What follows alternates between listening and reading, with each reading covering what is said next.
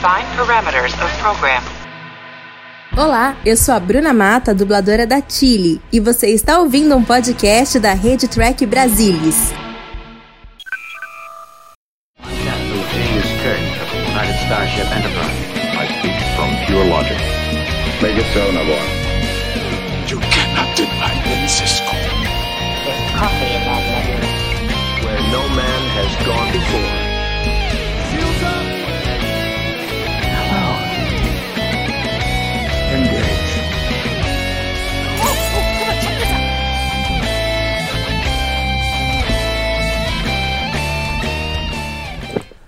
Olá, muito boa noite, seja muito bem-vindo a mais uma edição do Trek Brasilis ao vivo.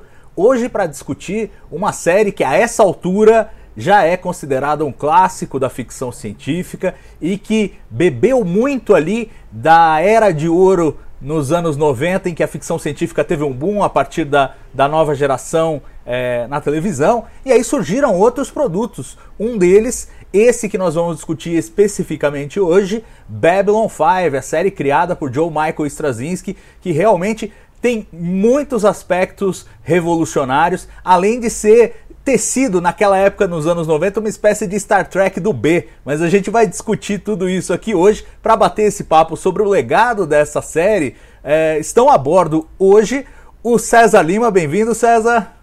Boa noite, Salvador. Estamos aqui né, no alvorecer da terceira era da humanidade para falar dessa série fantástica aí dos anos 90 que ficou um, trouxe muitas lembranças boas aqui pra gente e está no coração. A Lúcia Rax, bem-vinda Lúcia. Boa noite a todos. Também estou muito feliz de estar aqui. Eu adoro Babylon 5, então sou fã. E o Ricardo Jursic Pinheiro. Bem-vindo, Ricardo. Muito obrigado estar aqui, Salvador. A gente vai falar de uma série que tinha personagens, atores que trabalharam na, na série clássica, nova geração, Perdido no Espaço. Tem e, e era uma série que extremamente marcante, né? E revolucionária em vários aspectos. É isso aí. E eu queria começar essa conversa justamente pela, pela proposta original. Porque assim, hoje a gente tem como dado que as séries têm um perfil serializado, as coisas que acontecem num episódio têm consequência no próximo, os arcos são mais amplos, mas essa não era a regra do jogo nos anos 90. E ouso é, fazer essa provocação, quero ouvir a opinião de vocês. Nem mesmo o que aconteceu com Babylon 5 é comum hoje que é você planejar a série inteira de ponta a ponta, e não o arco da primeira temporada, e aí na segunda temporada a gente vê como é que é, mas a série inteira realmente de ponta a ponta, planejada desde o início pelo Joe Michael Straczynski. O, o Ricardo estava falando um pouco antes, fora do ar, que ele estava lendo um pouco sobre isso, Ricardo. Então dá um panorama para nós de como foi isso e, e, se realmente é um caso é um caso incomum, que não, não tem muitos paralelos. Não sei se tem algum, na verdade. É assim, eu estava lendo isso, achei uma coisa interessantíssima, né? Assim, o Straczynski fez, ele construiu a série toda na cabeça. Ele conta que ele ele pensou no local que ia fazer, depois ele começou a pensar nos personagens, ele começou a juntar elementos e coisas que seriam interessantes. Aí começou a juntar anotações dele de filosofia, história, religião, sociologia, psicologia, ciência e várias coisas. Começou a juntar isso, começou a emendar.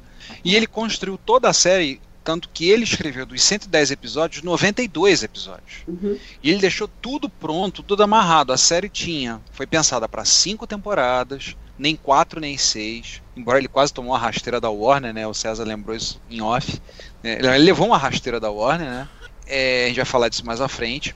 Mas ele pensou a série toda e tudo bem esquematizado. Mesmo quem escrevia roteiros que não foi ele, tinha que escrever com seis episódios de frente é, quando o roteiro ia para começar a produção não podia ser alterado, então ele fez toda uma estrutura muito bem amarrada e várias coisas que eles começaram fizeram que eram revolucionárias, desde o uso massivo de computação gráfica até vários elementos da cultura pop que eles incorporaram, assim, que ele incorporou. Então era uma série que foi pensada como uma novela. Ele dizia isso, era uma novela no espaço. Né? E eu fiquei muito interessante saber. Eu tinha alguma noção, mas ao estudar para fazermos esse episódio, para gravarmos aqui no TB ao vivo, fiquei impressionado com toda a estruturação que ele estabeleceu para Babylon 5.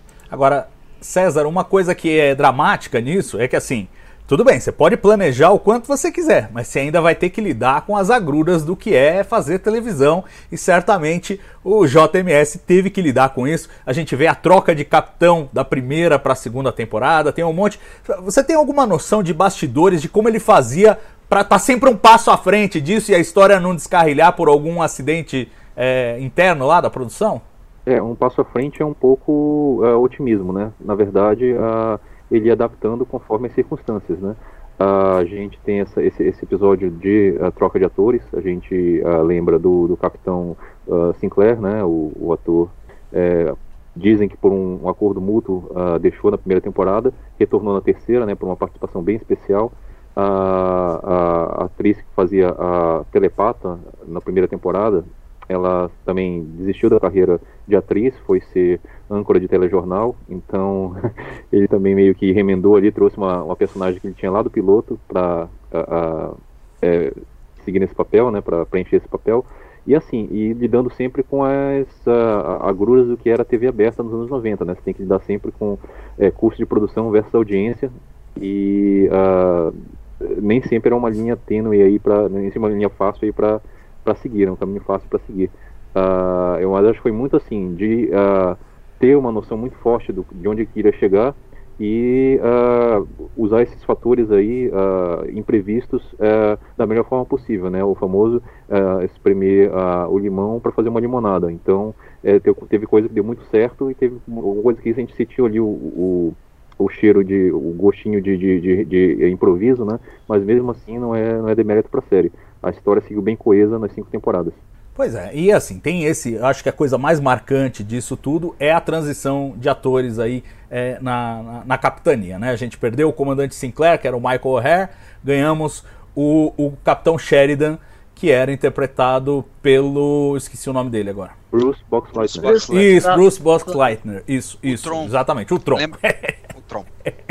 e, e, e, assim, eu, eu vou confessar, aí é, é o seguinte. A série acabou de ganhar um remaster da HBO Max. Isso me deixou muito animado, me deixou com vontade de voltar a ver e recuperar a série. Na minha primeira visita à série, lá nos anos 90, primeiro que eu assisti só da segunda a quarta temporada em loop, que era o que passava no, no canal da Warner. Segundo que quando eu tive acesso às outras, a primeira e a quinta temporada, a minha sensação do Sinclair era um cara meio brando, meio sem carisma. E em contraste, o Sheridan é um cara realmente forte.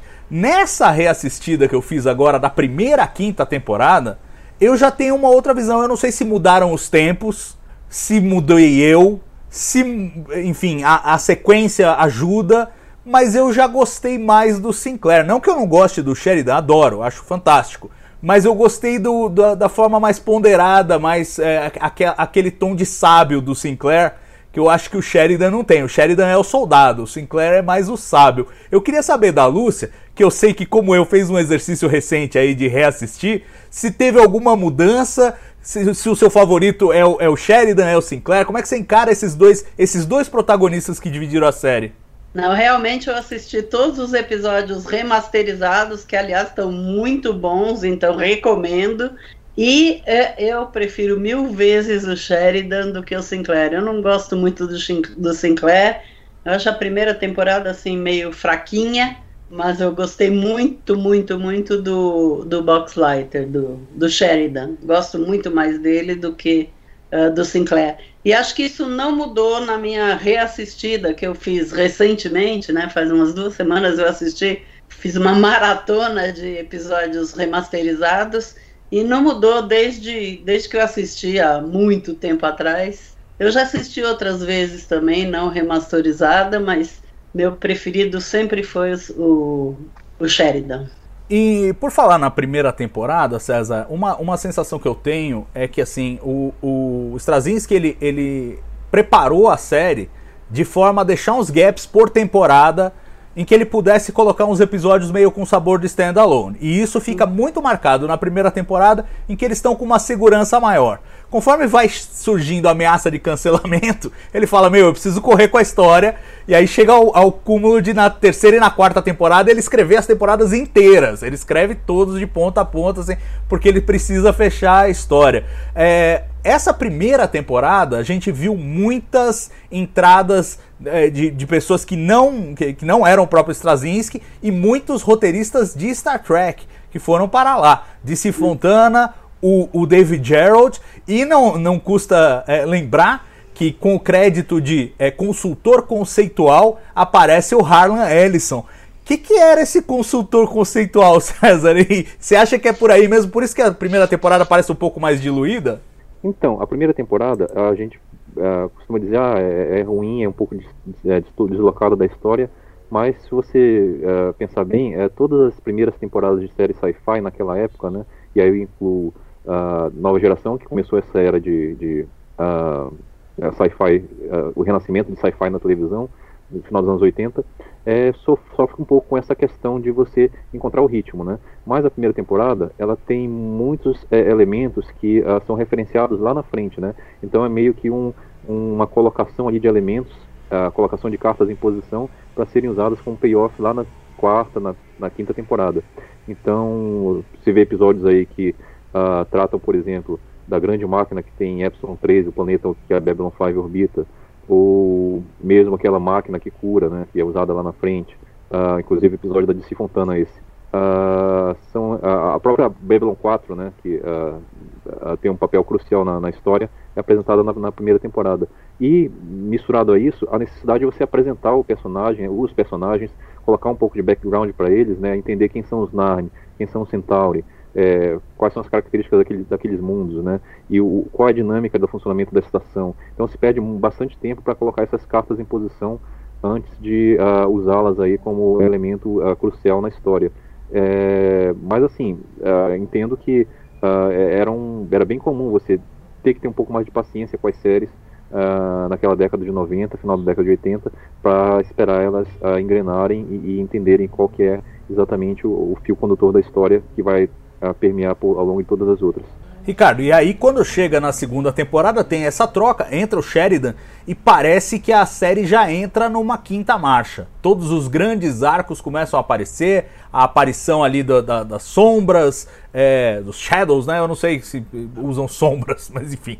Shadows é, e, e, todo o arco do conflito entre os Narns e, e, os Centaures, e ao mesmo tempo vai aquela coisa na Terra acontecendo, aquele, aquele golpe de Estado vai, vai nascendo ali. Você sentiu, na época, aí eu peço para você relembrar da época que você assistiu a primeira vez, é, você sentiu que ela, ela era diferente de outras séries? Ela já tinha uma coisa é, bem diferenciada ali? Como é, que, como é que você consumiu e como é que foi o contraste com Star Trek também? É, era daquele período? Assim, eu me tornei tracker vendo a sessão espacial da TV Manchete nos anos 90, né, vendo a série clássica e início da nova geração.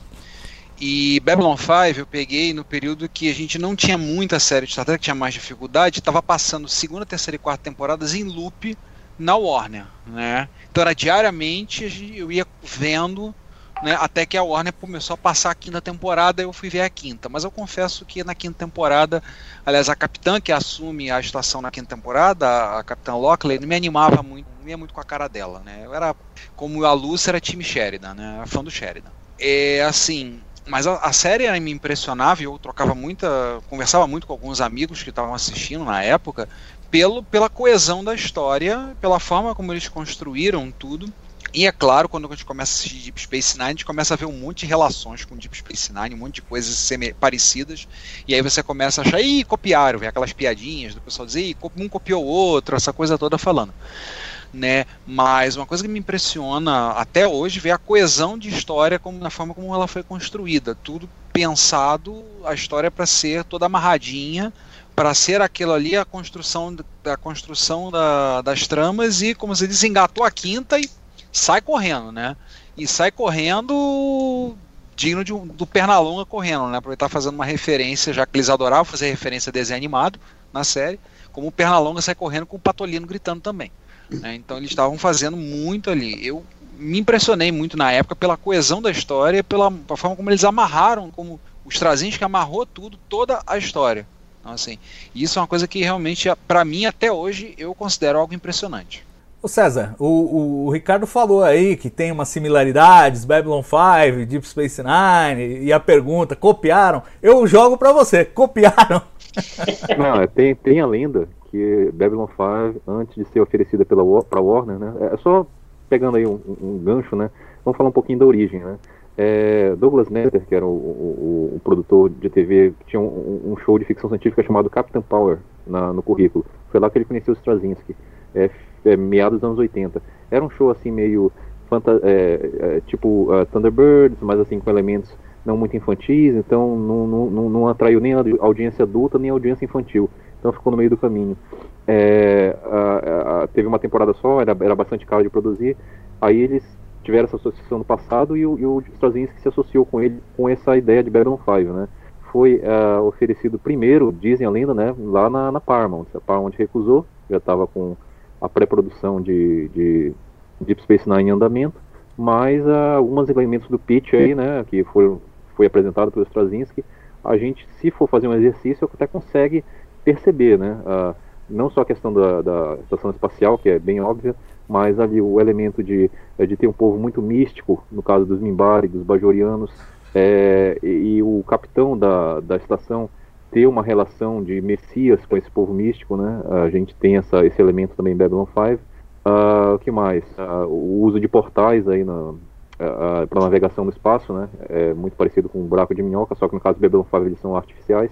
E assim, ah, mas acho que as similaridades param aí, né? Ah, cada um deriva por, um, por uma linha narrativa, no caso de Deep Space Nine, apesar de ser a grande série serializada da era Berman, ainda assim é, é- é muito pouco perto da coesão entre os episódios de Babylon 5, né? São praticamente é, arcos inteiros uma temporada, né? Com poucos fillers entre eles.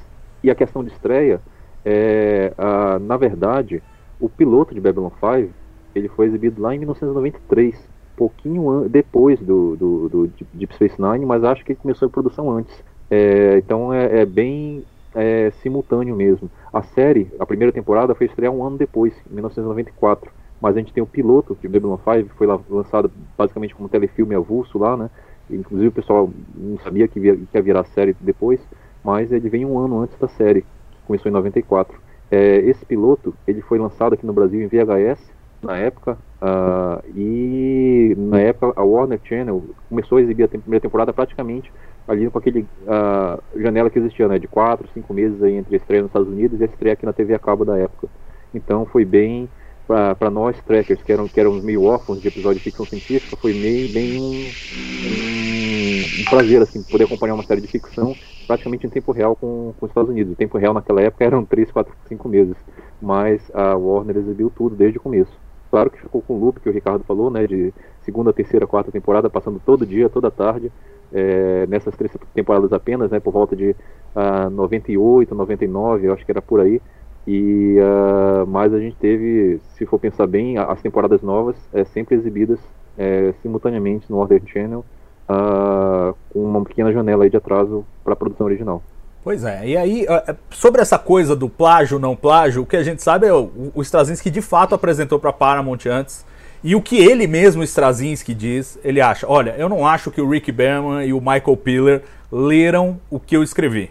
O que eu acho é que os executivos da Paramount foram dando sugestões, foram dando ideias e meio que guiando o processo é, para ficar meio similar. Se isso aconteceu ou não aconteceu, eu acho que muitas das similaridades são exageros. Por exemplo, eu não consigo enxergar similaridade entre ter um buraco de minhoca e ter a coisa de o, o- todo o sistema de jump gates que tem que tem em Babylon 5, acho que é, um, é, é diferente. Buraco de minhoca, a rigor, Star Trek usou antes, então aí você pode dizer. E assim, eu- é- é- a ironia, eu acho, e a provocação é, é a seguinte: é, pode-se até imaginar que houve alguma polinização cruzada entre o pitch do Straczynski e Deep Space Nine. Por outro lado, quem ousaria dizer que Babylon 5 existiria algum dia se não houvesse Star Trek antes? Porque assim, o template original, original mesmo, é Star Trek. Eles fazem diferente? Fazem diferente. Principalmente focados naquela coisa da economia, né? Do, do orçamento. O orçamento de Babylon 5 era um terço do orçamento de um episódio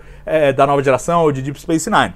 Então eles precisavam fazer mais barato, a estação espacial fazia mais sentido para eles. Mas fora isso, todo o template, a coisa de uma organização paramilitar, ou militar, no caso de Babylon 5, né? É, o formato todo da série, a coisa dos alienígenas humanoides e tal, é tudo é, é, veio. Então, assim, né? É uma polinização cruzada. Eu acho que ficar apontando o dedo aí não faz muito sentido, mas pode ter tido, sim. Eu acho que é, não dá pra gente descartar que pode ter tido uma inspiração. E aí, é, você citou mais uma vez essa coisa da, da exibição é, quase simultânea aqui no Brasil e com essa coisa de exibir cinco vezes por semana, eu acho que esse era o jeito certo de assistir Babylon 5. Eu me apaixonei por Babylon 5 justamente por isso, porque era muito serializado, mas no dia seguinte tinha outro episódio. Você não ficava angustiado e a história avançava com, com velocidade, você, você era fisgado ali, você era preso.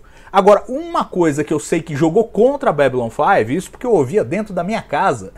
Meu irmão olhava, falava: "Ah, olha aí, esse cara com esse cabelo em pé, olha, parece videogame, não funciona". Aí eu quero fazer essa provocação e essa pergunta para vocês. A questão estética. Babylon 5 procurou se distinguir esteticamente de outras séries. E eu acho até que ela tem um colorido que remete mais à série clássica do que às produções dos anos 90 de Star Trek. Então ela é mais colorida, você vê é, as luzes de fundo, ainda mais agora na versão remasterizada, que você vê as, as cores mais limpas. Você vê bem que ela é bem colorida, bem iluminada, tem, tem uma série de, de coisas que lembram é, esteticamente a série clássica. Ela é mais alegre do ponto de vista visual. E isso se aplica também aos efeitos visuais. Eu queria saber da Lúcia e do Ricardo se isso foi uma barreira de entrada, se eles olharam e falaram, pô, mas isso aqui é videogame, ou se de saída deu para comprar aqueles efeitos que hoje a gente olha, é, é CGI, era moderníssimo para a época, mas o CGI ainda não estava num ponto de gerar é, imagens realistas. Então era uma coisa meio hiper realista e eu queria saber como é que foi o impacto de vocês com essa com esse aspecto visual, Lúcia.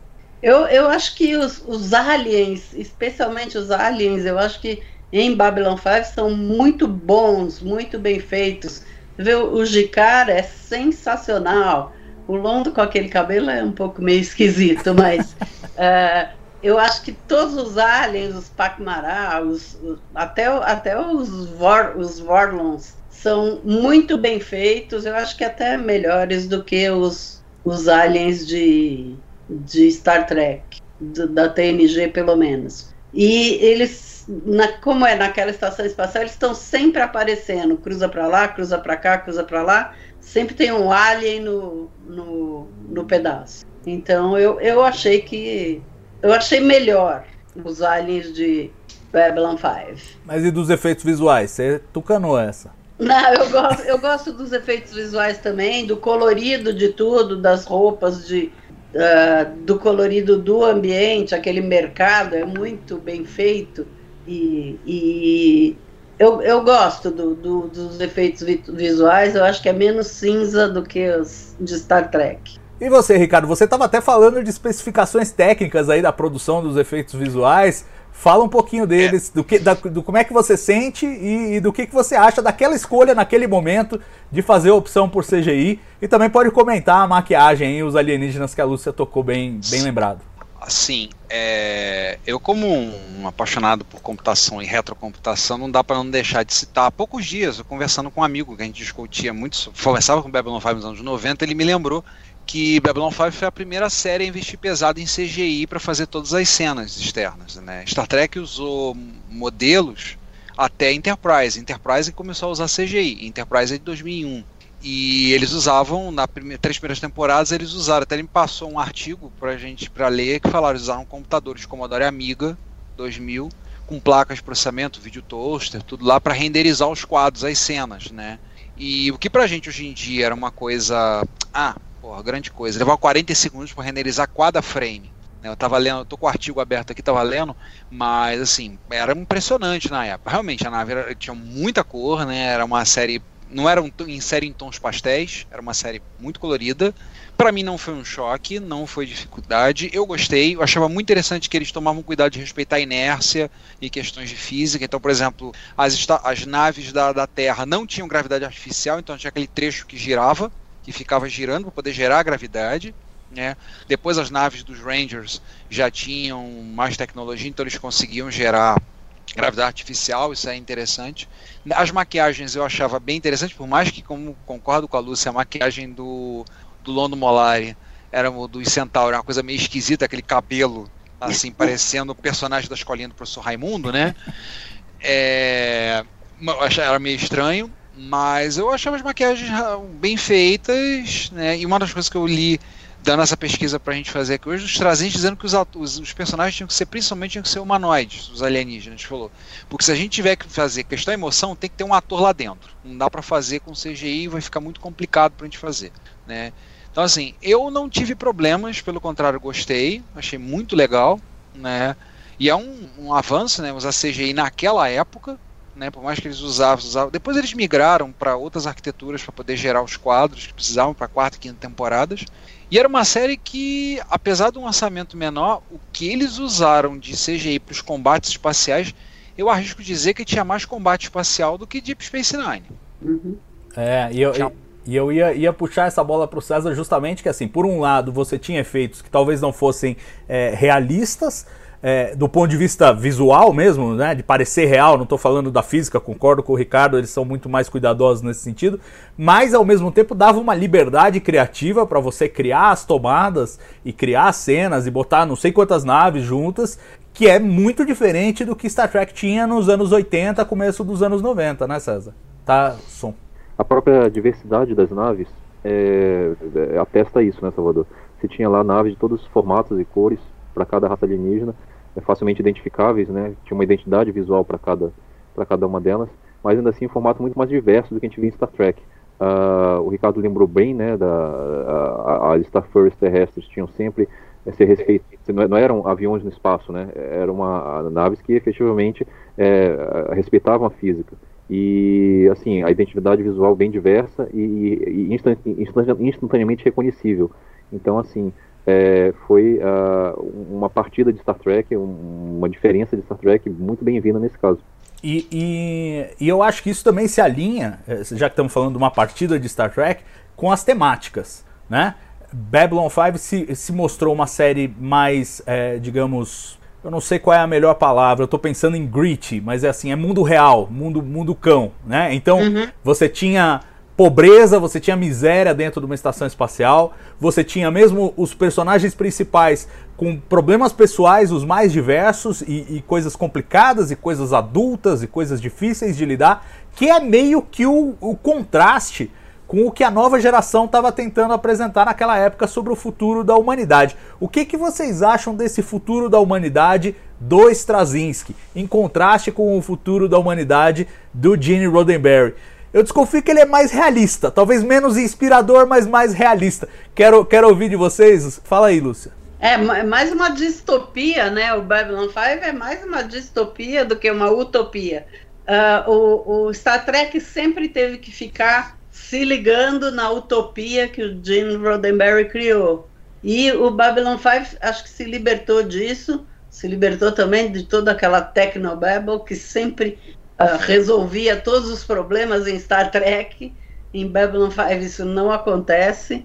E eu acho que eu acho que é mais realista, com certeza. Quer dizer, tem pobre, tem uh, tem aquele mercado que é fantástico. Eu adorei quando eles fizeram uma loja de souvenir do aquele episódio do souvenir é muito engraçado e é a Disney, a própria Disney, né? Mas enfim, eu dei muita risada com aquilo. O, aquele ursinho voando no final do episódio foi muito engraçado.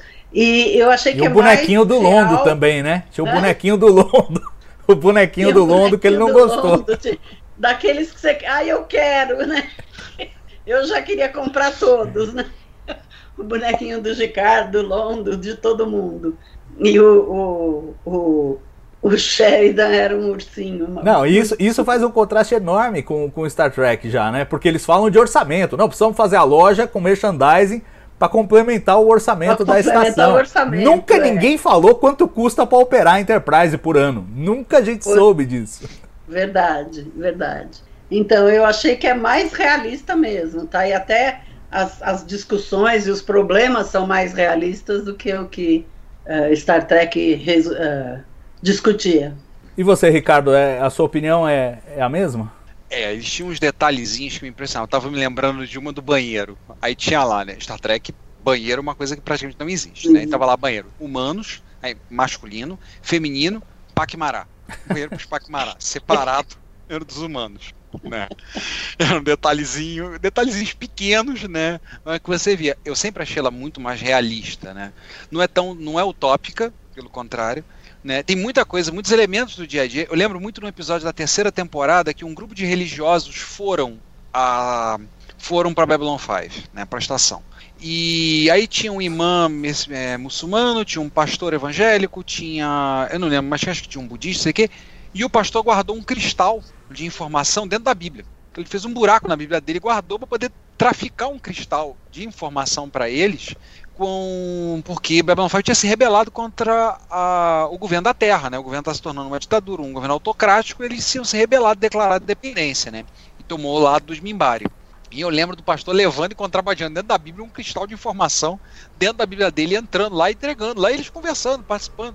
E assim, e vários elementos, isso é uma coisa que tem no dia a dia, que tem no nosso dia a dia, é isso. As referências, né, que sempre me divertiram. O Garibaldi, por exemplo, chefe de segurança, adorava fazer referência de desenho animado, né? Uhum. As referências do dia a dia, as coisas que eles colocavam lá, é, é como eles concordo com o que a Lúcia disse. Estava é, mais perto de uma distopia do que uma utopia. É uma série muito mais, mais realista. E é uma série que empolga. Por conta disso, né, e eu não estava vendo o que eu tinha visto de Deep Space Nine era apenas a primeira temporada, né, o que tinha passado, depois que eu vim assistir Deep Space Nine, é uma série que me empolgava na época por conta do que estava acontecendo. Né, e eu achei fantástico, eu acho isso fantástico em Babylon 5. Ah, e, e, você tocou aí num, num, num, aspecto, essa coisa da religião. A religião tem um papel muito importante em Babylon 5. E assim, não uma religião, não um grupo de religiosos, mas realmente no tecido é, conectivo da série toda. E uma coisa que me impressiona é assim, é, não, não só esse, essa, essa essa camada da religião permeando vários aspectos da série, mas muitos dos temas da série é, muito ligados à, à, cultura medieval, à cultura de cavalaria. A gente vê muitas referências e até por uma coincidência, é, ontem um amigo meu me mandou uma mensagem é, que eu tinha mandado num grupo de discussão do qual participava o J. Michael Straczynski lá em 1999 que eu perguntava para ele sobre isso, sobre ah, pô, tem muitos, muitas, muitos temas medievais. Você acha que a humanidade vai andar para trás é, em vez de andar para frente do ponto de vista é, do seu futuro e tal? E ele respondeu: não, não necessariamente. É, é só coloquei esses, esses temas aí porque eu gostei. Mas eu acho que a luz de hoje, quando a gente olha Babylon 5 hoje, me parece mais presciente do que naquela época. A gente vivia nos anos 90 a sensação de que a secularização ia, ia, ia ser um processo é, é, é, incontido na sociedade, ia se expandir, assim como a, a, a, consolidação das democracias ocidentais. Né? Tinha Francis Fukuyama falando sobre o fim da história. Aliás, o fim da história é uma expressão que está no, que tá numa das aberturas de Babylon 5. Então você vê que tem toda uma sintonia e ao mesmo tempo ele estava falando, olha, não, não é o fim da história. Às vezes a gente anda para trás também. E Babylon 5 tem toda essa mistura. Queria saber, César, de você das temáticas, de tudo que Babylon 5 aborda, de todos os arcos que tem, quais são os que mais te chamam a atenção e quais você acha que ressoam assim com mais potência hoje em dia?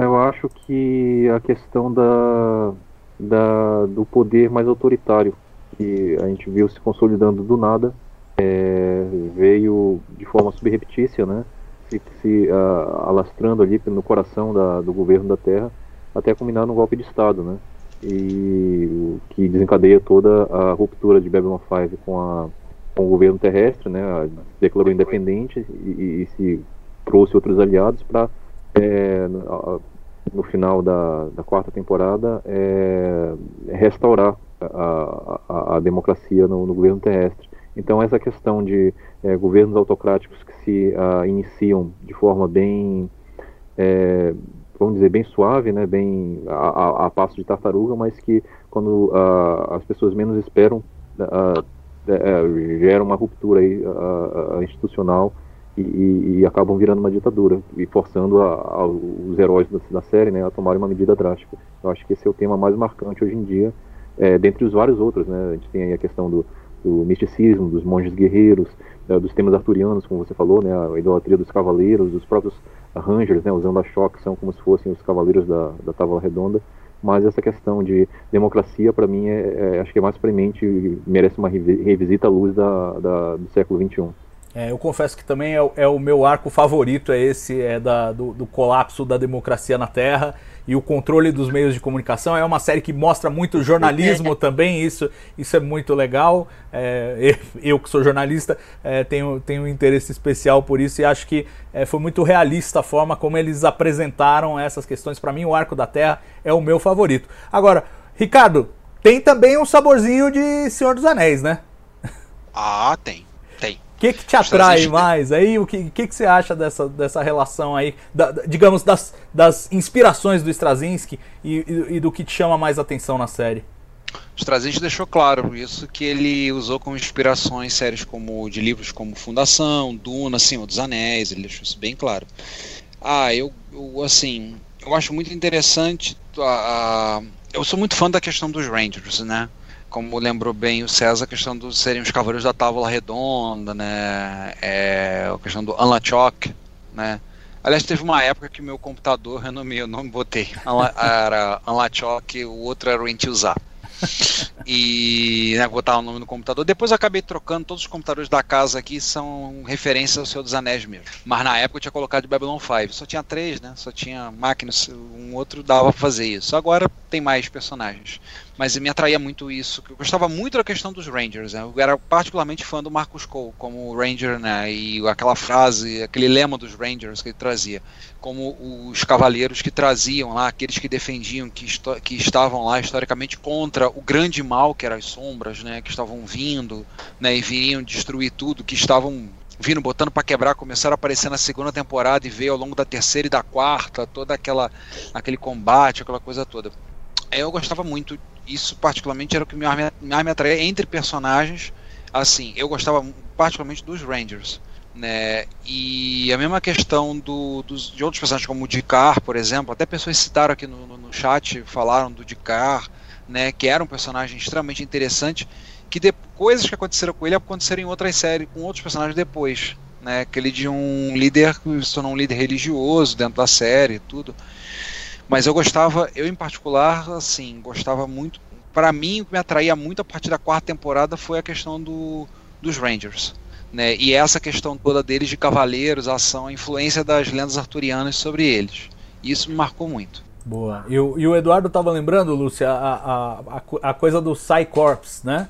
E, e, Isso. e a- o uso de telepatas, que é, um, é uma coisa é, comum na ficção científica, mas eu acho que nunca foi feito de uma forma tão adulta, tão é, realmente de projeção quanto essa. A gente tem os betazoides na, na, na nova geração, eles são bonzinhos e tudo bem. Aqui Babylon 5 mostra qual é o problema social de você ter alguém que consegue entrar na mente de outras pessoas. E claro, tudo isso personificado por ninguém menos que o Walter Koenig como Bester, que é um papel, digamos, vamos, vamos, vamos e venhamos, muito mais interessante e tridimensional que o papel do Chekhov, né? Com todo respeito ao Chekhov, eu adoro o Chekhov, mas o Bester é o Bester, né?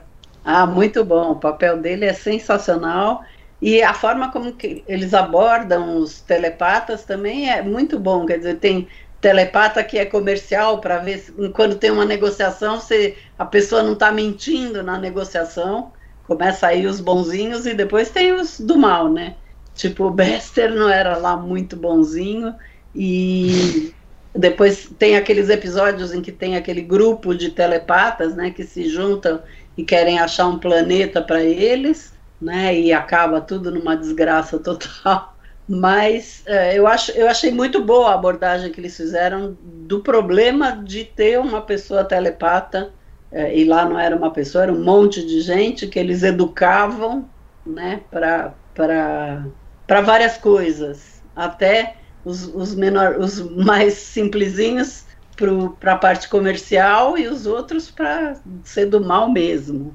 É, e, e, inclusive isso como arma biológica, né? Quer dizer, Exato. a gente tem desde o começo da série o Jicar procurando a Lita porque ele precisa trazer os genes de telepatia para os Narnes, que são os únicos que não tem. E no final a gente descobre que é tudo uma trama dos primeiros. Outra coisa que eu adoro na série, né? Essa noção de que existem civilizações muito mais avançadas é algo que se fala muito na ciência. Se for ler o Carl Sagan e falar a probabilidade de encontrar vida extraterrestre, ele vai falar a chance de achar alguém muito mais avançado, é bem maior do que achar alguém no nosso mesmo nível tecnológico. E eles mostram isso com civilizações que a gente não consegue nem imaginar quais são os propósitos. E essas, e essas raças novas, entre, entre elas a gente, são presas nessa, nessa teia aí de, de intrigas dos primeiros. Eu acho isso fantástico e o maior exemplo, César, eu acho, de uma narrativa que você vê que foi pensada antes com muito cuidado e eu fico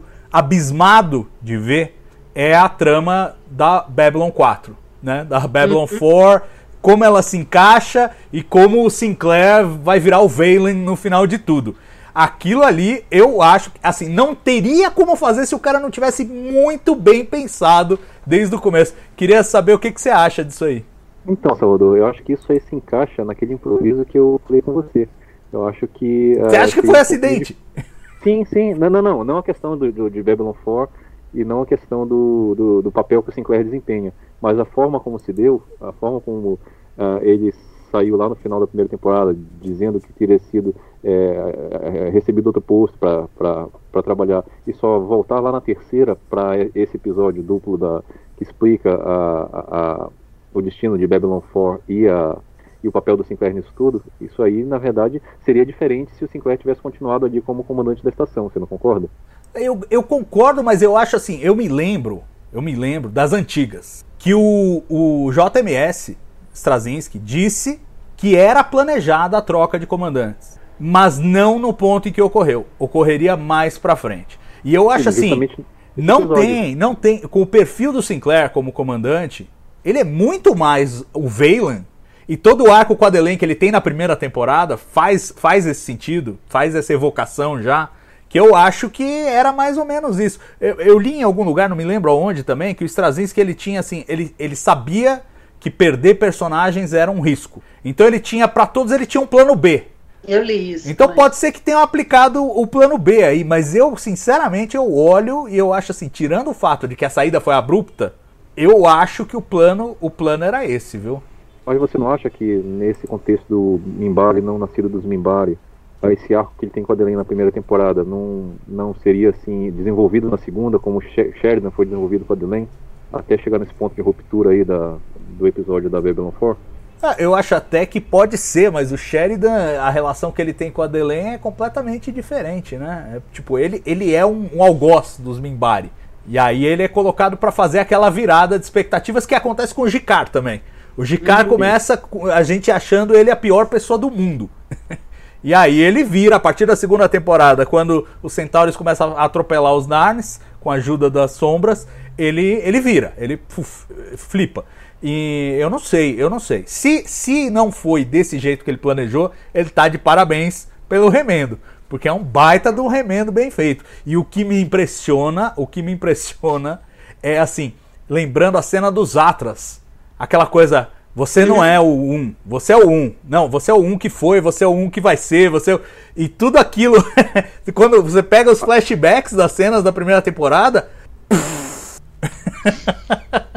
Exatamente, faz todo sentido, é tudo encadeado com o que você não entendeu lá atrás, mas tem um payoff na frente. Se você voltar e ter essa revisão sabendo o que você sabe lá na frente, é muito mais é, interessante você pegar essas pistas que foram semeadas lá na primeira temporada. Esse, esse episódio aí do Epsilon, Epsilon 3, né, é um dos mais é, prementes nesse sentido, né, de é, estabelecer elementos que só vão ser usados bem depois. É, isso, isso é impressionante. Eu acho que assim, jogar coisas que você vai retomar depois, eu acho ok. Mas nesse caso ele jogava coisas antes que seriam depois, para depois apresentar as coisas que seriam antes. E aí uhum. você tem que ter realmente uma noção da história que não é que não é trivial. Eu acho que assim, duas coisas eram absolutamente necessárias. O cara ter o controle criativo total da série, como ele de fato tinha, e ele tá com a mão na massa ali, ter todos os elementos na cabeça e muito bem mapeados para as coisas se encaixarem da forma como se encaixaram. Me impressiona muito. A única coisa e isso é, é, tem um viés de observação. Eu acabei de assistir a série. A única coisa que eu acho que não casa muito bem é o seguinte: resolvem destruir Babylon 5 e depois, ah, perdeu a função. Mas é aquele monte de equipamento em Epsilon 3 que tinha uma, um poder enorme. Ah, aí desencana. É, esqueceram desse pedaço, né? é, acho que a única coisa de, em toda a série, eu assisti ela em rápida sucessão agora, que eu falei, hum, hum não sei.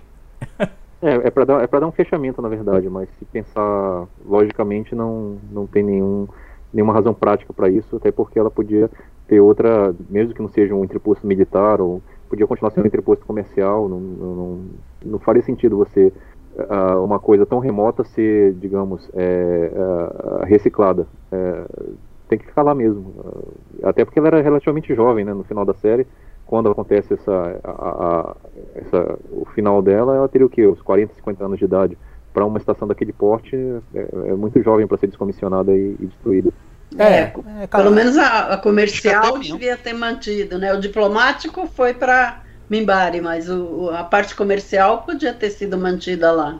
Eu acho que ela tinha até menos de 40 anos, ela devia ter. Menos, menos eu também acho. Menos, acho que uns 20, talvez, menos até. Porque. Não, lembrando 20 que não, porque ela, o Sheridan teve 20 anos a mais, né? Depois de Zahadum. Então. Foi, e, foi. E ele verdade, morreu verdade. junto com o fim 25. da estação. Então é, por aí, uns 25. 25. 25, é. 25, verdade. É, mas realmente não era. E assim, de novo, tinha a presença estratégica ali da Terra controlando o maquinário lá de Epsilon 3, né? Não sei se também o, o, o, o Draal pode ter falado, ó, sai daqui. Vocês não tem mais nada a ver com isso aqui. Já foi, já foi Guerra da Sombra já foi. E vai saber. Então, é, eu acho assim. Mas é, é legal como eles, ao mesmo tempo em que a série ela se fecha, ela deixa pontas soltas e deixa tramas para ir adiante. Aí eu quero colocar duas questões. A primeira, a acelerada que eles tiveram que dar. E aí a gente já falou brevemente disso. A uhum. série era para ter cinco temporadas, como foi planejado originalmente pelo Straczynski. Chegou lá na quarta temporada, a Warner decidiu cancelar a série. E efetivamente cancelou a série. Falou: não, quatro temporadas. E o Straczynski correu, correu, correu, correu com a história. Então a quarta temporada me parece completamente alucinada. Tipo, você tem. Tipo, a Guerra das Sombras termina no episódio 7. Você fala, ah, é aqui que vai terminar? É estranho. Ela termina meio. num anticlímax, até eu acho. Porque ele precisava levar o arco da Terra também e concluir tudo até a quarta temporada. Vocês acham que isso prejudicou a série, sobretudo a quinta temporada? E eu vou começar pela, pelo, pelo César. Não, pela Lúcia, vai que tá mais convicta, fazendo assim com a cabeça. Eu, eu acho que prejudicou, sim. Eu acho que eh, ele correu muito na quarta e na quinta ficou meio sem assunto, né? Porque ele já tinha falado tudo na quarta temporada. Então a quinta temporada é um pouco uh, fraca, né? Tem poucas coisas assim a não ser o último episódio, né, que foi gravado no final da quarta temporada, ele ia mostrar esse episódio no final da quarta temporada, e no fim, quando a TNT pegou e fez a quinta temporada, ele deixou para o final final, no final da quinta temporada. Mas a quinta temporada é bem fraquinha, porque não sobrou muita coisa para ele apresentar. Você também acha isso, César? Como é, é a tua avaliação? É, assim, é, se for comparar a terceira e quarta com relação à quinta, a gente é, nota realmente um, um esgotamento das histórias, né, uma diminuição de ritmo. Uh, ele introduziu a, a, a, Guerra dos Telepatas, que a gente imaginava que teria uma magnitude até maior, né, mas na verdade acabou sendo só uma situação ali meio local na, na estação. É, mas tem, se for pescar ali uma ou outra pérola, tem episódios bem interessantes. Eu me lembro agora do daquele tipo Lower Decks, que é, é toda a guerra que está acontecendo sob a, a, o ponto de vista de dois faxineiros, um cara de, da faxina e um cara da manutenção da estação, né? é, dar um enfoque para uns caras que a gente nunca imaginava que ia ter um episódio estrelado por eles. Então, é, se veio depois né, do Lower Decks da nova geração, acho que chama A View from the Gallery, isso aí. É, é bem, bem diferente. E assim, é, mas sim, o, o, a diminuição de ritmo é bem, é bem nítida. É. Foi esse uma coisa pra perguntar, foi esse episódio que o que tem uma cena que o, o Bester, se eu não me engano, tra é, passa, transfere a consciência de uma, uma, personagem para um piloto do, um piloto de caça. E o Sid se vê dentro da nave do, de um piloto de caça e fica, o cara fica deslumbrado. Eu não me lembro se foi esse episódio. Eu não tenho certeza se foi esse. Não, porque eu lembro tá, que. É, o que você tá me falando me remete um pouco à situação com o Byron lá, né? O cara tem a lembrança que... lá, que ele era o protegido do Bester e metralhou a galera lá no Star Fury. É, é o que eu consigo é, é lembrar é, de mais. Eu tenho um episódio, tem um episódio na quinta temporada que eu lembro que aconteceu isso, que tem um personagem que ele a consciência dele é transferida por um telepata para um piloto de Starfury, e aí ele começa a ver como é que a coisa acontece ali. E ele fica apavorado, deslumbrado, ao mesmo tempo assombrado por aquilo tudo. Eu vou ser sincero, não lembro, porque a quinta temporada foi uma temporada que eu vi pouco, eu não vi todos os episódios. Eu pulei muitos episódios, obviamente tirando o último, que é lindo, eu vi o último né, mais uma vez, mas eu não me lembro exatamente algumas coisas da quinta temporada, não. É, eu, eu, a minha opinião pessoal, assim, de quem acabou de assistir, é que o arco dos telepatas é, é chato. Eu vou, vou ser honesto. Eu acho chato, eu acho arrastado. O Byron, eu, nossa, é, é, a antítese do bom personagem para mim. É, é, é, a única coisa em Babylon 5 que realmente não clica. É aquele arco da, do, da guerra dos, do, dos telepatas. Que eu até acho, César, que aquilo lá é só o prelúdio, né? A gente tem o, o, episódio que no final virou o último episódio da quarta temporada, que tem a, as passagens históricas, né? O pessoal avaliando. e aí eles falam, não, o primeiro erro do Sheridan com relação à guerra dos, dos telepatas foi deixar eles se estabelecerem em Babylon 5. Eu acho que isso dá a entender que, tipo, aquele é o começo, mas ainda vai dar treta. Eu acho que eles ainda vão achar o planeta deles, vão formar uma colônia, ainda vai ter uma guerra de verdade entre, entre a Terra e esses telepatas aí. Mas, mas eu acho muito arrastado. É uma coisa que daria para ter plantado, eu acho que na cabeça do Straczynski, ele ia plantar ao longo da, das outras temporadas e ia terminar talvez com, com, com a, a guerra, né? A, a, a restabelecimento da democracia na Terra. É. E, e no final ele teve que inventar isso e avançou um pouco com aquela coisa do, do Centauri, e já meio que abrindo um, um outro capítulo, me parece. Hum. Né? E aí entra a seguinte provocação: ele abre algum, algumas outras avenidas. E a gente sabe que vários telefilmes foram feitos de Babylon 5, e nós chegamos a ter uma série derivada chamada Crusade, que teve 13 episódios e foi cancelada antes do primeiro episódio ser exibido, por diferenças criativas entre a TNT que ressuscitou a série na quinta temporada e aí comprou Crusade, e o J. Michael Straczynski, que não topava ceder no que eles queriam. É, por que vocês acham que Babylon 5 não conseguiu ter essa sobrevida nos spin-offs, apesar de tantas tentativas? Tem um telefilme lá dos Rangers que era para ser um, um, um, potencial piloto para uma outra série, não vingou, e em várias tentativas parecia que ia e não foi. César, você tem alguma opinião sobre isso? Por que, que, por que, que não vingou? falta de flexibilidade do criador, talvez, de você, de repente, o que deu tão certo com Babylon 5, né, foi a, ter mantido essa visão dele intacta, insistido nessa visão e não ter admitido aí nenhuma interferência externa, mas assim, na hora que você está vendendo uma série, você está vendendo um produto, você tem que ter aí a naquela época principalmente, né, você tinha que ter a, a, a condescendência com a, a, o que o estúdio queria, né, com executivo, os executivos queriam, e me pareceu uma certa inflexibilidade, talvez motivado aí pelo grande sucesso que Babylon 5 teve, hum, talvez não sucesso de público, mas sucesso criativo que foi, e de crítica também, mas talvez tenha faltado flexibilidade nas negociações aí, ceder um pouquinho, né? Mas, assim, a gente viu que foram várias tentativas, até recentemente, a coisa de cinco anos atrás, ainda se falava, ah, vamos trazer Babylon 5 de volta, uh, uh, é uma forma de um telefilme, mais um telefilme, né, mais uma tentativa.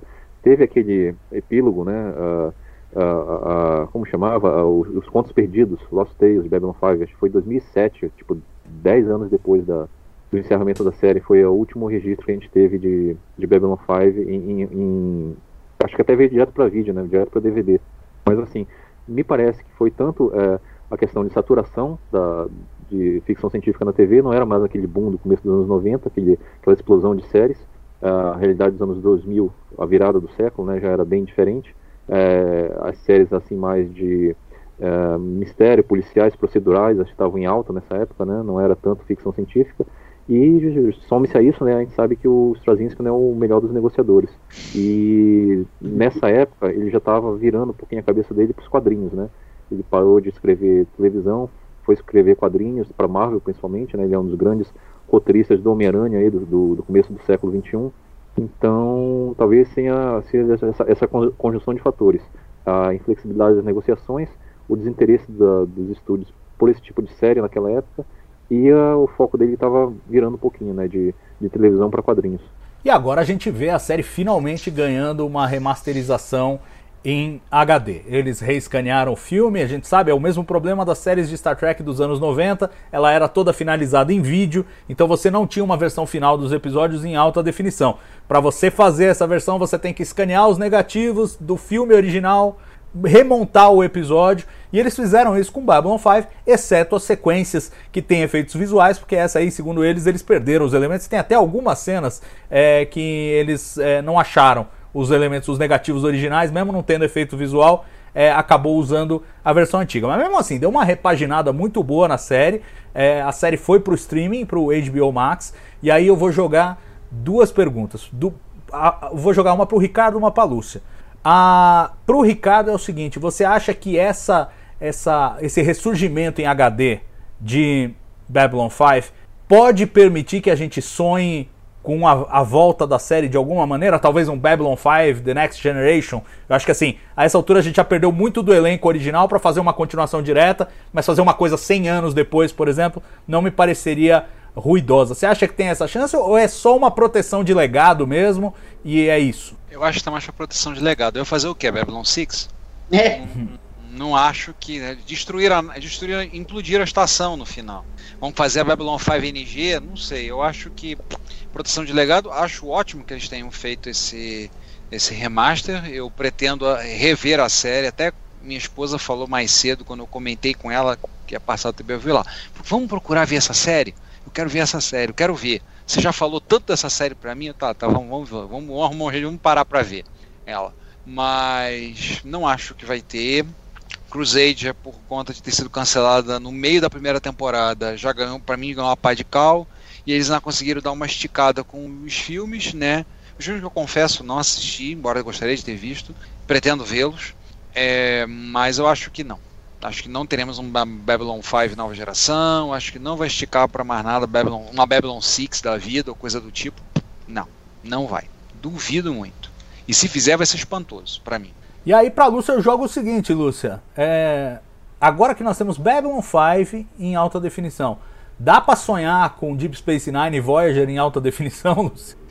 A campanha para fazer a alta definição de Voyager entra amanhã. A campanha de financiamento da alta definição de Voyager está tá sendo prevista para entrar amanhã. É uma campanha igual a que foi feita no, no documentário de, de, de, de Deep Space Nine. Deep Space Nine, tá? Então, eu não sei se vão, vão remasterizar só os pedaços que interessam para o documentário, mas tem uma campanha para que seja feita. Se a campanha foi muito, for muito bem sucedida, eu acho que capaz de remasterizarem a temporada inteira de Voyager. De Deep Space Nine eu acho mais difícil, não eu sei. Acho, eu acho que Deep Space Nine está na frente dessa fila aí, mas a fila é longa, eu acho. E, eu, eu, vamos temperar um pouquinho com o César, que eu sei que é mais pessimista. É, eu sou, Rodolfo, assim, é, é porque a, na ideia da, da, da, CBS, da Paramount, a remasterizar é o que eles fizeram com a nova geração, né, o que eles fizeram com a série clássica, é refazer os efeitos. Refazer os efeitos, a, a gente viu que economicamente não foi viável no caso do home video, a, lançamento em Blu-ray, né, da nova geração, deu prejuízo isso daí, eles acabaram reaproveitando o streaming. É, para Deep Space Nine e, Voyager, né, estamos falando de 14 temporadas, é um projeto aí que se você se compromete, você uh, tem muito, muita estrada para percorrer. Mas vamos pensar, se for nos moldes de Babylon 5, e você apenas reescanear os uh, negativos originais, remontar isso e fazer upscaling dos efeitos, como foi feito, né? você, não, você não faz nenhum efeito novo, não renderiza nenhum frame novo, vai depender muito aí da, da performance do, do Paramount Plus, né, que está chegando agora em março nos Estados Unidos, e essas séries todas de Star Trek vão para lá. Então, se houver demanda lá do, do streaming deles para isso, pode ser que seja feito nesse molde de Babylon 5, sendo que, é claro, é um, uma estrada maior a percorrer, né? Estamos falando aí de 14 temporadas, não de 5. Mas, é, sob a ótica de proteção do legado, seria bem interessante se a Paramount tivesse essa, iniciativa. Mas se acontecer, vai acontecer no Paramount Plus e nesse desse jeitinho que foi feito o Babylon 5, né? Você só é, pega a, a, os negativos de cenas sem efeitos e faz upscaling das cenas com efeitos. Ricardo, você tá topando esse, esse remaster mais ou menos ou você acha que Star Trek tem que ser tudo ou nada, cara? Ah, na atual conjuntura tá valendo. Vambora, faz assim, escaneia os negativos, digitaliza, em alta definição. Adoraria que fizesse um remaster dos efeitos especiais também, como foi feito coisas para a série clássica, mas tá valendo. É importante que faça, gente. Faz, ajuda a gente aí, vai. Paramount, ouve a gente aí, vai. É. Dá uma forcinha, vai. Não, e é aquela coisa, se fizerem pela metade agora 1080p, daqui 5 anos, 10 anos vão tentar empurrar pra gente o 4K e aí faz a outra metade, não tem problema. Eu acho que dá pra. Eu acho que eles têm que fazer, não é possível, porque eu não consigo. É muito difícil pra mim, gente, assistir é, Deep Space Nine Voyager em SD e, e assistir Babylon 5 em alta definição, ainda que com cenas que, que alternam assim com alguma frequência entre, entre nível de resolução, é, é um ganho que eu considero que eu considero super válido e me impressionou, como me impressionou também no remaster da nova geração, a qualidade técnica da filmagem de Babylon 5. Me impressionou, me impres... eu achei que aquelas maquiagens todas iam cair quando virasse Full HD e elas seguram maravilhosamente. A Lúcia mencionou, elogiou os, os alienígenas e as maquiagens. Eu realmente acho que é um trabalho fantástico e, e, e mais criativo mesmo do que, do que os aliens de Star Trek nos anos 90. É, agora, para terminar, gente, a, a gente pouco falou de elenco. E eu queria numa, numa nota assim de, de, de bom humor, que vocês citassem o, o, o, o personagem ou os personagens que mais te cativam, que, mais, que você mais gosta. E aí vou, vou passar pelos três, quero começar pelo César. É uma boa lembrança, Salvador. É porque Babylon 5, ah, como legado, né, a gente perdeu aí, acho que praticamente metade do elenco nesses 20 anos aí, desde que a, 25 anos desde que a série se encerrou, né. É, lembrando aqui rapidamente, a gente perdeu o Michael O'Hare, né, o Capitão Sinclair originalmente, o Dr. Franklin, uh, o, uh, o, Richard Biggs, não, isso é Richard Biggs. Richard Biggs. É, uh, Andrés, Andrés Katsoulas, né, o GK, foi logo depois do encerramento da série o ator veio a falecer. O Stephen First, que é o Vir, não está mais entre a gente. O Jerry Doyle, que é o Michael Garibaldi. Garibaldi. o Jeff Conway, né, que fazia aquele chefe de segurança lá, o Zach Allen. E mais recentemente a Mira Furlan, fazia Delém, faleceu aí há poucas semanas atrás. Então fica a nota de pesar aí que infelizmente as convenções estão, vão estar mais ausentes aí pra, com todo esse pessoal que não está mais aqui na Terra. É, meus personagens favoritos, eu diria, uh, no, nessa verve mais cômica assim, eu gosto muito do Lenier, que é o Bill Mummy, né, de Perdidos no Espaço. Uh, e teve uma participação de Deep Space Nine também, né, na, na, na guerra do na guerra contra o, o Dominion, né, como humano, o oficial da frota, mas ali na, na como Lenier, ele, uh, essa interação que ele tem com Garibaldi, né, de querer aprender mais sobre a humanidade, ele que é tipo assim um cara inexperiente, viveu no monastério lá em Mimbara a vida toda, de repente ser colocado ali no, uh, no meio do promenade de, de Babylon 5, uh, uh, rende umas cenas bem legais. E a interação dele com o Vir, que é a Didro do, do Londo, que eles têm muita coisa em comum, né, e eles meio que ali juntos uh, uh, eles conseguem eh, conversar, sobre as frustrações deles, né? Mas assim, como personagem de destaque para mim é a jornada do Dicar. É, primeiro a maquiagem do Andrés Katsoulas, você ter um, aquela máscara toda de látex na cara e passar a emoção do jeito que ele passa, passar o texto do jeito que ele passa e você sentir a emoção do personagem, a, a mudança de orientação do personagem, né? A mudança de coração dele uh, do que ele era lá no primeiro episódio, do que ele foi no último, é, é fantástico também, essa jornada do personagem. Tem um destaque aí na verve cômica o Lenier e o, e o Vir, e na verve dramática o, o Dicar. Boa. E você, Lúcia? Meu personagem uh, favorito é o casal, é o Sheridan e a Adelaine. A Adelaine, eu acho ela sensacional. E então os dois são. Eu sou uma pessoa romântica por natureza, então os dois são os meus personagens favoritos. Chega naquele último episódio, eu acho que eu nunca chorei tanto na minha vida. Todas as vezes que eu assisto, eu me debulho de tanto chorar. Aquele episódio é lindo de morrer. E, mas eu gosto também do Lenier, eu acho ele uh, interessante. O, o, o Gicar, excelente. E o Londo eu acho muito engraçado. Eu acho tudo que é do Londo é, muito engraçado. E convidados especiais, tem, a gente tem que citar a Médio é, Roddenberry, né, que participou como Lady Morella no, num dos episódios. Ela era a mulher do, do imperador de. do, do, do, do, do É, isso. E ahn, esses são os meus favoritos, com certeza. Boa.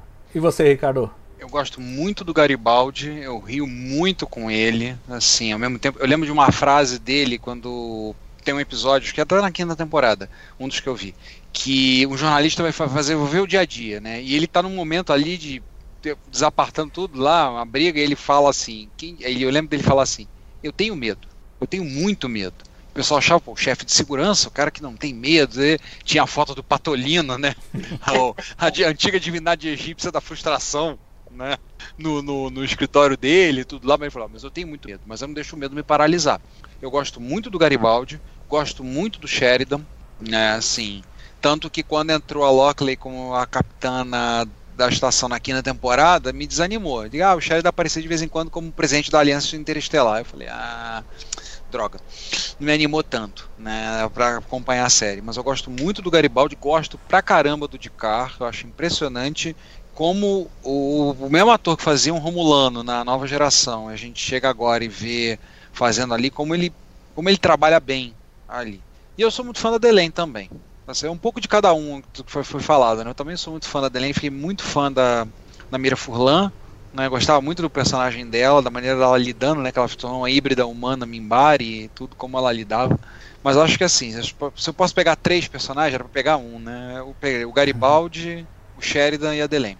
Não, super pode roubar, porque uma coisa que impressiona em Babylon 5 é justamente como eles escrevem bem os personagens. E se você tá assistindo uma temporada, você pode esquecer de alguns que foram fantásticos duas temporadas atrás e que você já não tá mais lembrando. Por exemplo, me surpreendeu ninguém falar da Ivanova. Eu adoro a Ivanova. Adoro, acho brilhante o arco dela. Sumiu na quinta temporada, é uma pena, voltou pro episódio final, que já estava gravado, mas é, é, é, eu, acho, acho fantástica. Concordo com o Ricardo, acho que o Garibaldi é, o- é o personagem mais humano em todos os sentidos. É, ele, ele, ele tem os traços que você reconhece, ele tem o humor, mas ele tem a seriedade e ele tem os problemas e as noias que todo mundo, em certa medida, para mais ou para menos, todo mundo tem. Então eu gosto muito da, da humanidade. O, o, o, César mencionou o Gicar e a relação do Gicar com o Londo eu acho maravilhosa também. E como, de novo, a presciência do, do Straczynski faz a diferença. Você tem lá no começo da série a, a premonição do Londo que ele vai morrer é, enforcado pelo Gicar. E isso muda completamente o contexto daquela cena mais adiante e passa a ser um ato de misericórdia e não um ato de, de ódio. E eles se tornam amigos. Eu acho, eu acho absolutamente fantástico esse arco entre os dois. Mas o meu favorito absoluto, absoluto, é o Vir. O Vir, pra mim, é muito engraçado e ele é muito puro. Ele é muito puro. Eu acho, me encanta a ingenuidade. Sabe aque- aquela paixão que a gente tem pelo Data? O, o Data de Babylon 5, nos limites e no- na estrutura de Babylon 5, que é uma coisa muito mais humana, muito mais pé no chão, é o Vir. É aquele cara que não tem maldade, ele tá sempre com boa intenção, não importa o que aconteça, e no meio da sociedade mais tosca que tem em Babylon 5, que são os Centaures. Então eu adoro, adoro o Vir, pra mim ele é apaixonante e não tem como não rir toda a cena que o Stephen Frost faz, não tem como, ele, ele é demais, assim, como, como, como o humor físico dele, eu acho, acho absolutamente brilhante. Então essas seriam as minhas, as minhas citações. É isso, Esse gente. destino do personagem, né, Salvador? O, Vir tornando-se imperador depois do Londres. É, e todo mundo elogiou o Lenier aí, mas pô, eu acabei de ver ele tentar matar o Sheridan, achei. achei que isso atrapalhou um pouco o arco. Não, mas o, tempo inteiro a gente via que ele era apaixonado pela Delaine, né? Sim. Sem- Não, mas sem- não, não justifica você matar o outro cara, né? É, mas, não, mas enfim. não. Mas ele se arrependeu. Sim, sim, sim. Mas, mas enfim, eu acho que isso mostra é, o, o, o nível de histórias, né? Realmente uma, uma narrativa adulta, sofisticada e, e misturando bem os elementos sci-fi com, com a- o drama real, né? Então acho que isso é muito bacana. Gente, considerações finais pra gente terminar. Foi muito gostoso relembrar com vocês Babylon 5 e queria ouvir de vocês aí o, o que, que vocês acham que deixa e que recomendação você dá para o nosso público que de repente pode estar considerando qual é a próxima série que ele vai assistir. Vou começar pelo Ricardo, vou fazer a volta inversa agora. Fala aí, Ricardo. Ah, vai ver Babylon 5, gente. Puxa vida, aproveita que saiu o remaster, vai ver agora. Pô, a série é boa pra caramba. Eu vou voltar, eu vou ver de novo. Já acabei de levar a cantada da, da patroa dizendo, vamos assistir essa série? Vamos ver? Quantas temporadas? Eu? Cinco. 110 episódios. Ah, vamos começar a ver a série. Eu tô curiosa, quero ver se é boa. Falei, é ótima. Falei pra ela, não é boa, não, é ótima, você vai adorar.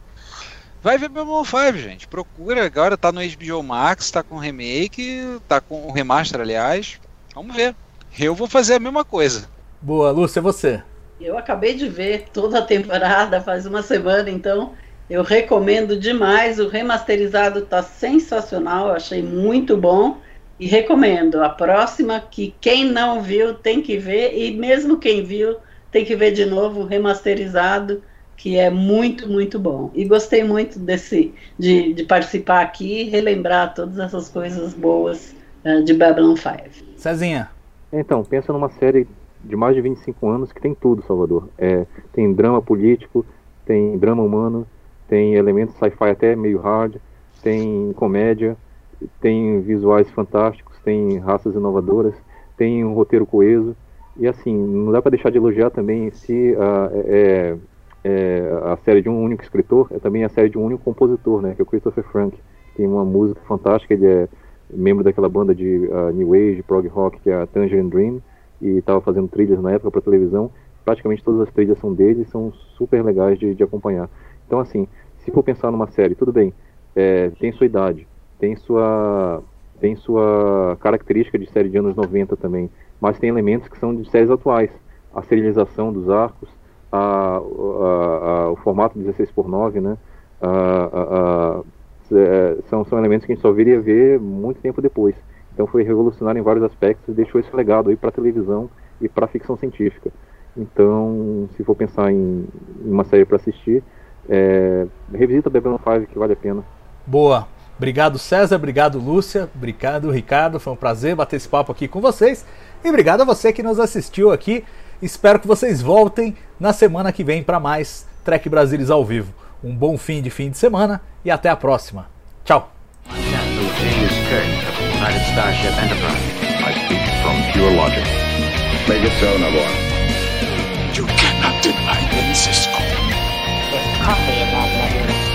where no man has gone before.